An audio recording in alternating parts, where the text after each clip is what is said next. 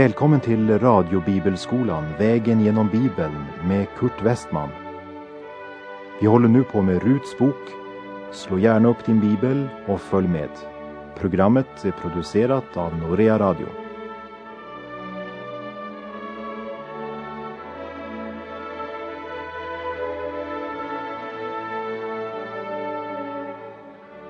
På vår vandring Vägen genom Bibeln har vi nu kommit till Ruts bok. En bok som handlar om den unga kvinnan som kom från ett främmande land fullt av avgudstyrkan. Från ett folk som på många sätt kan betraktas som kastlösa eller utstötta. Men hon fick kunskap om Israels Gud, den ende sanne Gud. Och Boas uttryckte det så här. Du har kommit för att söka skydd under Herrens vingar, som det står i kapitel 2, vers 12. Ruts bok innehåller bara fyra korta kapitel, men det är i högsta grad en mäktig dvärg med ett mäktigt budskap. Det ger oss släkttavlan som leder fram till Jesus Kristus och som stadfäster att han härstammar från Davids ett. Ja, det finns faktiskt förtolkare som menar att det är huvudorsaken till att denna bok blev skriven. Och jag är enig i att det är en mycket viktig hänsikt med denna bok. Men personligen så tror jag inte att det är huvudorsaken till att boken blev skriven.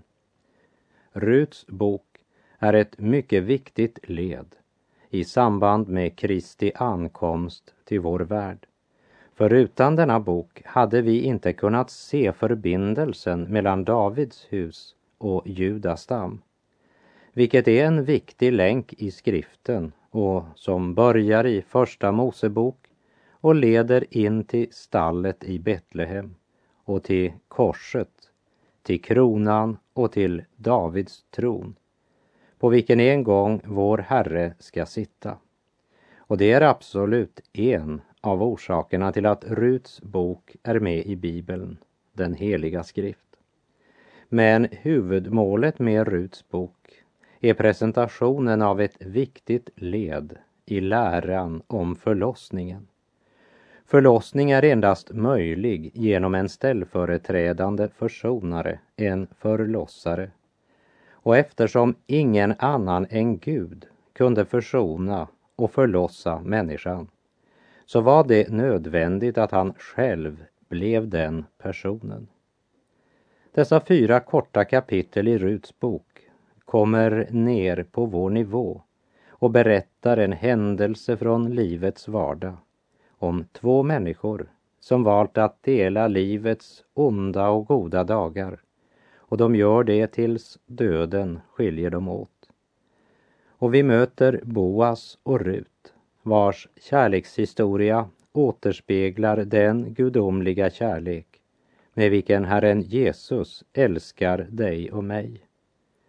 Men den ger oss också en inblick i den tragedi det är för en kvinna att vara gift med en man som lämnar brödhuset när man upplever hungersnöd. För Betlehem betyder brödhuset ha det i tankarna när vi nu ska vandra genom Ruts bok. Men som tema för Ruts bok vill jag sätta de elva första orden i profeten Jesaja kapitel 9 och vers 2. Det folk som vandrar i mörkret ska se ett stort ljus. Och vi ska komma tillbaka till det om ett ögonblick. Vi läser i Ruts bok kapitel 1 och vers 1.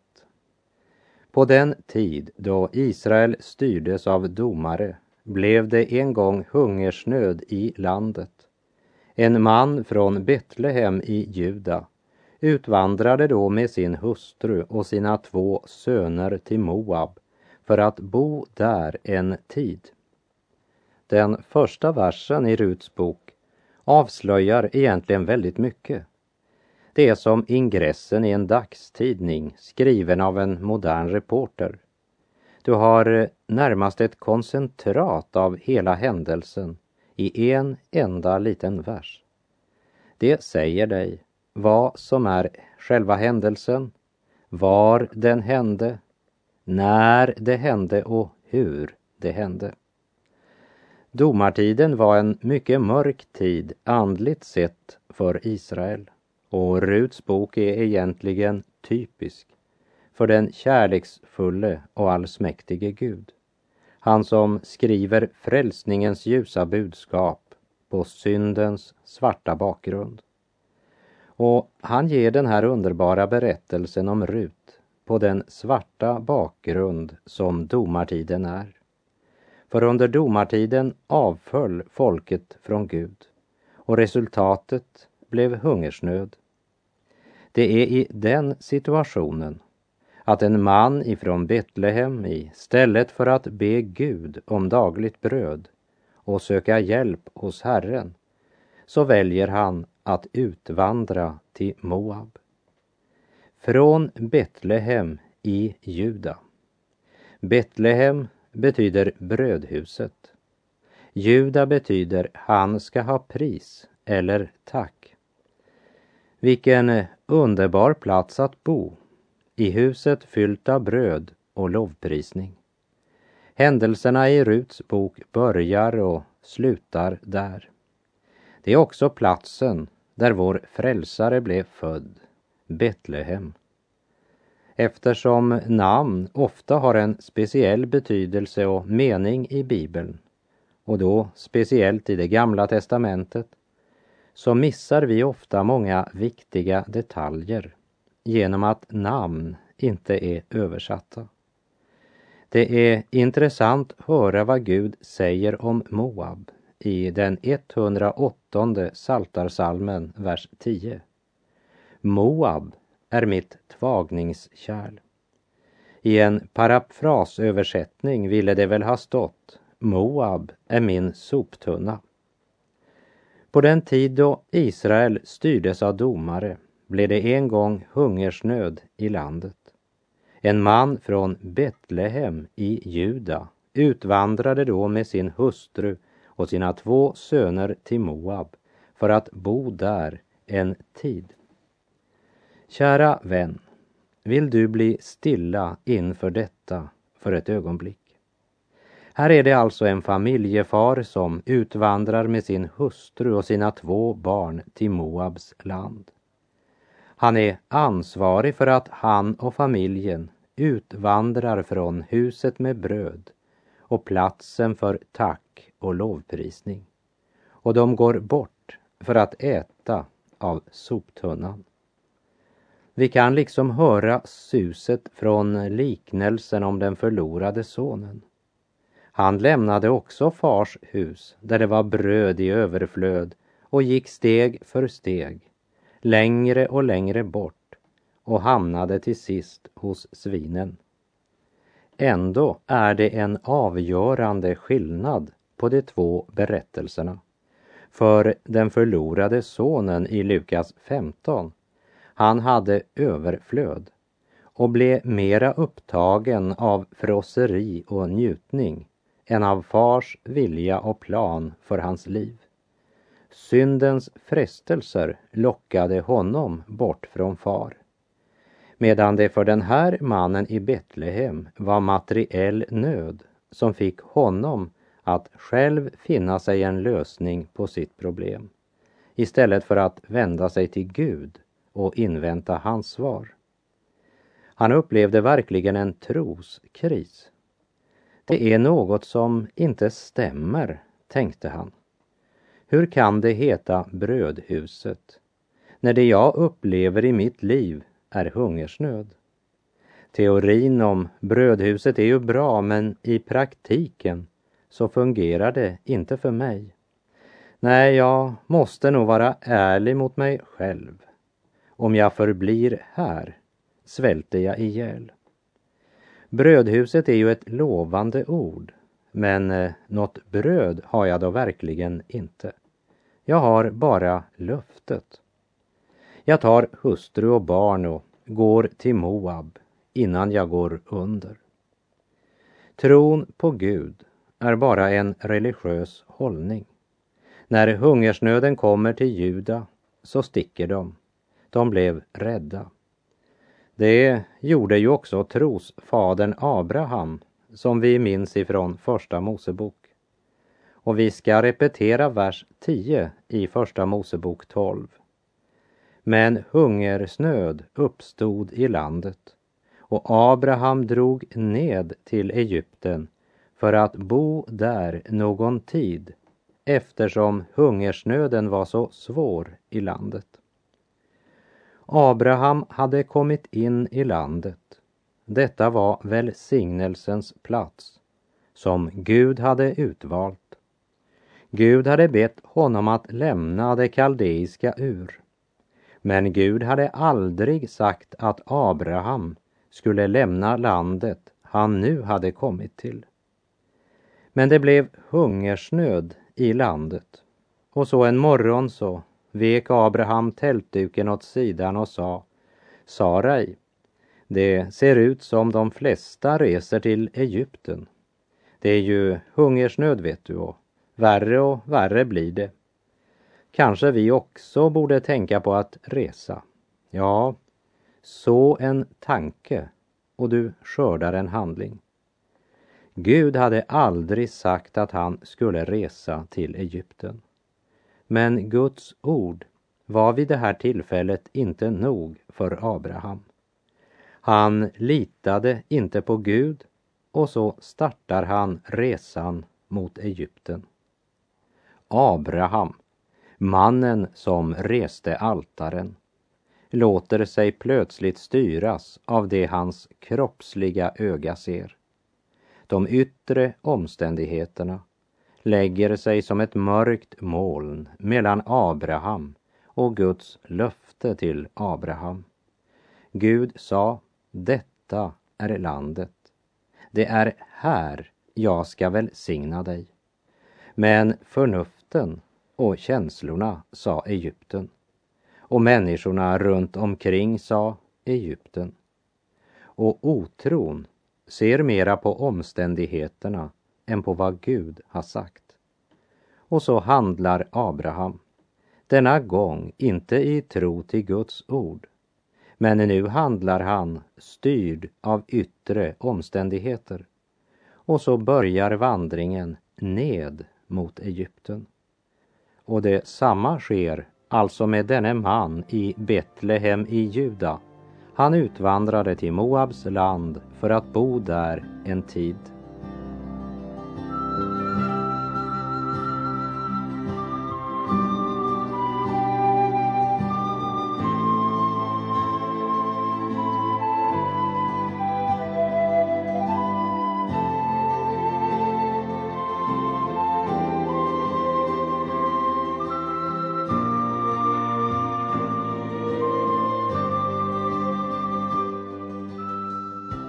Ruts bok kapitel 1. Vi läser både verserna 1 och 2. På den tid då Israel styrdes av domare blev det en gång hungersnöd i landet. En man från Betlehem i Juda utvandrade då med sin hustru och sina två söner till Moab för att bo där en tid. Mannen hette Elimelek. Hans hustru Noomi och hans båda söner Mehelon och Kiljon. Och det var efratiter från Betlehem i Juda. Så kom de nu till Moabs land och vistades där. Elimelek betyder min Gud är konung. Var Elimelek än befann sig så var hans namn ett vittnesbörd på arbetsplatsen eller i hemmet eller på besök bland vänner.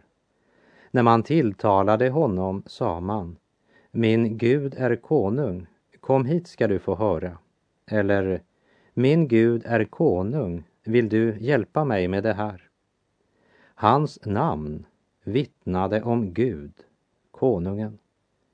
Men tänk dig vilken vanära för Gud när Elimelek kommer till Moabs land.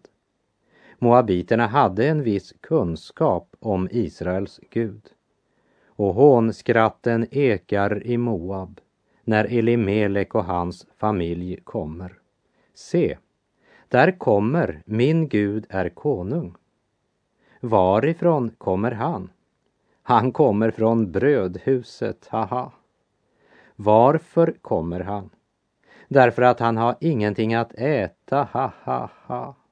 Hans kung kan inte hjälpa honom. Det är aldrig till ära för far när barnen söker sin föda i soptunnan. Det vittnar om en ansvarslös, kärlekslös och även maktlös far. Elimelek utvandrade till Moab. Vilken vanära för Gud bland hedningarna. Hans hustru hette Noomi och det betyder den ljuvliga eller den behagliga. En riktig solskensmänniska, en som alltid såg allt från den positiva sidan. Det finns många sådana kristna också idag. De ser något positivt i allt. Deras tro och positiva sinnelag gör att de lever lyfta över alla sitt livs yttre omständigheter istället för att krossas under sina omständigheter. Samtidigt som det finns andra som alltid klagar och suckar. Elimelek och Noomi hade två söner, Mahelon och Kiljon. Mahelon betyder svag eller sjuk. Kilion betyder förintelse eller förstöring. Det som jag tyckte mig höra folket i Betlehem som säger jag kan inte förstå hur Nomi alltid kan vara så nöjd och glad mitt i denna hungersnöd och med båda sönerna så sjukliga och svaga. Hon är otrolig, solskensfrun. Nomi, den ljuvliga. Men Elimelek, han beslutade att söka sin hjälp i Moab. Och de kom till Moab och slog sig ned där, står det i norsk bibel. Och där blev de, står det i den danska översättningen från 92. Det vill säga, de gjorde Moab till sitt hem, till sin fasta boplats. De utvandrade från brödhuset och gjorde soptunnan till sitt nya hem. Ja, det var ju hungersnöd i brödhuset så vad skulle Elimelek eljest göra för att rädda sitt liv? Men lägg nu märke till vad som sker, vers 3. Men Elimelek, Noomis make, dog och hon blev lämnad ensam kvar med sina två söner. När Elimelek i brödhuset i Betlehem hade upplevt svårigheter, när hungersnöden tryckte honom, hade han frestats att istället för att söka Gud söka sin räddning i Moab. Och den tanken blev till handling. Men han som försöker locka människan bort från brödhuset, han håller inte vad han lovar. För han är en lögnare, ja, lögnens far och kommer bara för att stjäla, mörda och ödelägga. I Johannes första brev kapitel 5, vers 16 står det Det finns synd som leder till döden. Och du må aldrig glömma att du har en fiende som har svurit dig döden. Och han vill göra allt som står i hans makt för att locka dig ut ur brödhuset. Och speciellt när det är hungersnöd när ordet är stängt och du inte tycker dig se någon utväg. När det var hungersnöd i Betlehem hade Elimelek trott att det enda som kunde rädda honom var att utvandra till Moab. Men det som Elimelek trodde var hans räddning blev hans död.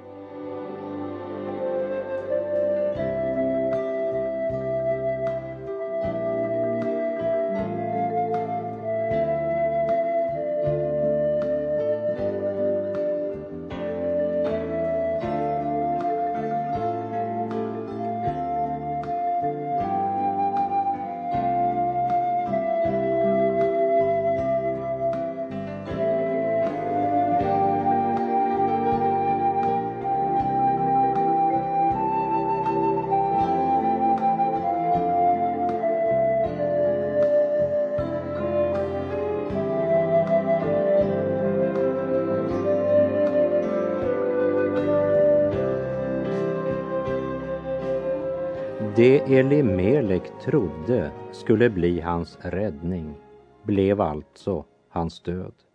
Men det stannar inte där.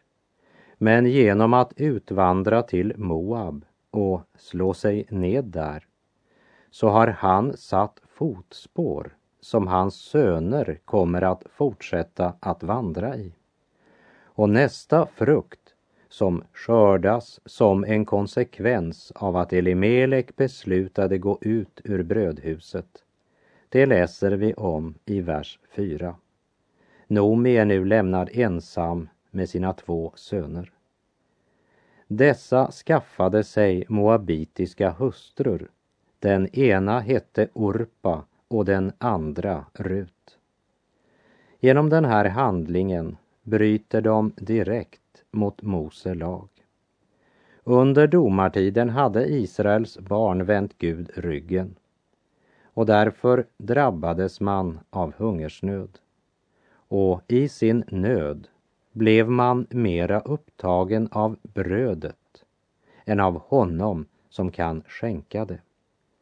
Och i hungersnöd utan Gud, då är Moab lösningen. Och när man väl slagit sig ned i Moab blir vart steg man tar ett steg bort från Gud. Och här blev nästa steg avfall. De bröt Mose lag och tog sig moabitiska hustrur. Orpa, man är inte helt säker på namnets betydelse, men man menar att det möjligen kan betyda hon som sträcker på nacken, det vill säga hävda sig, vara stolt. Det kan också tyda på att hon var en stark och livskraftig kvinna. Med Kiljons hälsa var det kanske ett naturligt val med Orpa. Efter Orpa så kommer vi till flickan som verkligen intresserar oss, Rut. Och det finns återgivet många betydelser av hennes namn. Men det betyder i alla fall vänskap, vacker och personlighet. Och vi ska bli närmare bekanta med henne när vi nu ska vandra tillsammans genom den bibelbok som bär hennes namn, Ruts bok. Livet i Moab blev inte vad man hoppats, varken för Elimelek som plötsligt dog eller för Noomi som blev ensam kvar med sina söner. Och det blev inte heller något välsignat liv för sönerna som växte upp och blev uppfostrade i Moab istället för i brödhuset i Juda. Och nu var deras far död och brödhuset var glömt och Guds bud givna genom Mose var nu glömda och de skaffar sig hustru bland moabiterna. Och vi läser vidare i vers 5. Och sedan de hade bott där omkring tio år dog också de båda med Helon och Kiljon. Men kvinnan levde kvar efter sina söner och sin man. Elimelek hade fört hela sin familj till Moab. Han dog strax efter ankomsten. Tio år senare dör de båda sönerna. Då beslutar Noomi sig för att vända om. Hon vill tillbaka, hem till brödhuset. Och vi läser i kapitel 1 och vers 6. Då bröt hon upp med sina sonhustrur för att återvända från Moabs land. Ty hon hade hört i Moabs land att Herren hade sett till sitt folk och gett det bröd. Betlehem, brödhuset, var inte befriat från prövningar, anfäktelser och hungersnöd. Men när folket vänt sig till Gud i sin nöd så hade han sett till sitt folk. Stackars Elimelek som hade trott att Moab var svaret på hans nöd och hans problem. Det blev i verkligheten hans död. Och ryktet om att Gud hade sett till sitt folk, ja, det nådde helt till Moab. Det var gott att det fanns de som stannade i Betlehem trots att det var hungersnöd och som vände sig till Gud och även väntade helt till svaret kom. För det var något som verkligen blev till ära för Gud. Vittnesbördet, ja, det nådde till och med Moabs land.